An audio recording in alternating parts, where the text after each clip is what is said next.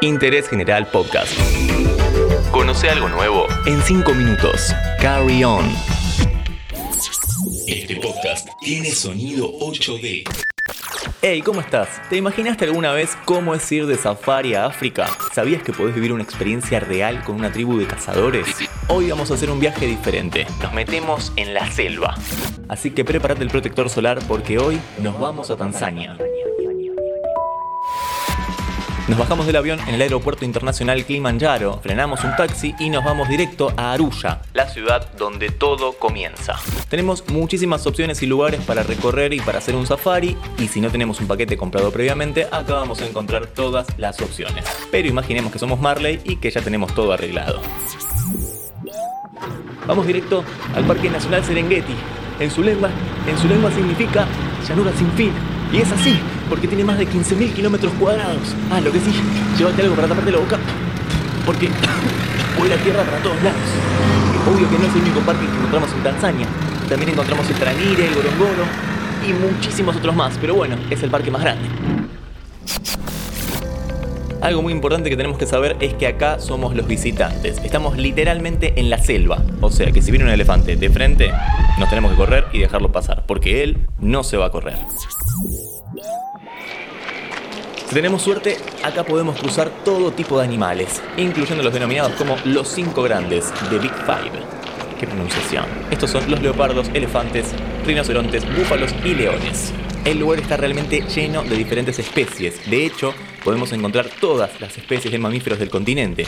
Si bien la gran mayoría son muy grandes y se pueden ver desde lejos, prestemos atención porque puede ser que encontremos varios tipos de animales al mismo tiempo. Por ejemplo, miramos a la izquierda y podemos encontrar elefantes.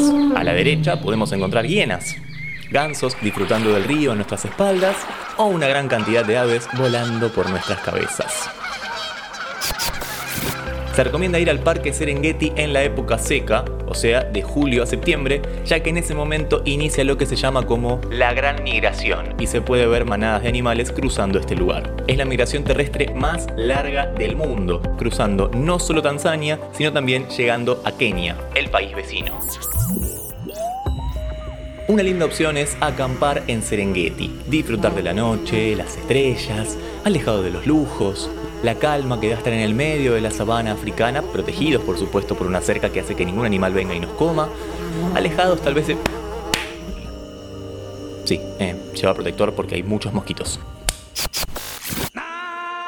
Este lugar es tan imponente que para que te des una idea, inspiró a la película El Rey León. En cuanto a precios, cada día sale aproximadamente 200 dólares. Ya que estamos en Tanzania, también podemos visitar Zanzíbar, una de las playas más paradisíacas y hermosas del mundo, que forma parte, por supuesto, de nuestro conteo de las mejores playas del mundo. Si tienes 5 minutos más, te recomendamos que te pegues una vuelta por ese podcast. Pero acá no. Acá no hay tiempo para relajarse porque acá estamos de aventura. Sigamos. Nos subimos otra vez al jeep y nos vamos a conocer a la tribu Masai, un poblado originario, seminómade, integrado por 880.000 personas, que si bien están apegados a las viejas costumbres, son abiertos al turismo. De hecho, te cobran 50 dólares por auto a modo de entrada a la tribu y algunos hablan inglés. No, no tienen McDonald's por si lo preguntabas. Esta tribu es conocida porque en la antigüedad los jóvenes se convertían en adultos cazando a un león con sus propias herramientas. Hoy por suerte los leones están protegidos. Ah, también son conocidos por ser polígamos. Piscines. Hay otra tribu que tal vez no es tan turística, y si bien es un poco más difícil de llegar hasta ellos, prometen una experiencia tremenda. Vamos a conocer a los Harzabe, la última tribu cazadora de Tanzania. Estos cazadores fabrican sus propias flechas y no son todas iguales, ¿eh? algunas realmente son bastante ingeniosas, pero no todo lo que cazan es para comer. A veces intercambian su botín. ¿Está bien botín? Como medio rara esa forma de decirlo. Botín, no, pues es un animal. Bueno, básicamente intercambian lo que cazan por marihuana. A los integrantes de esta tribu les encanta fumar marihuana. Eran buena onda, al final son copados.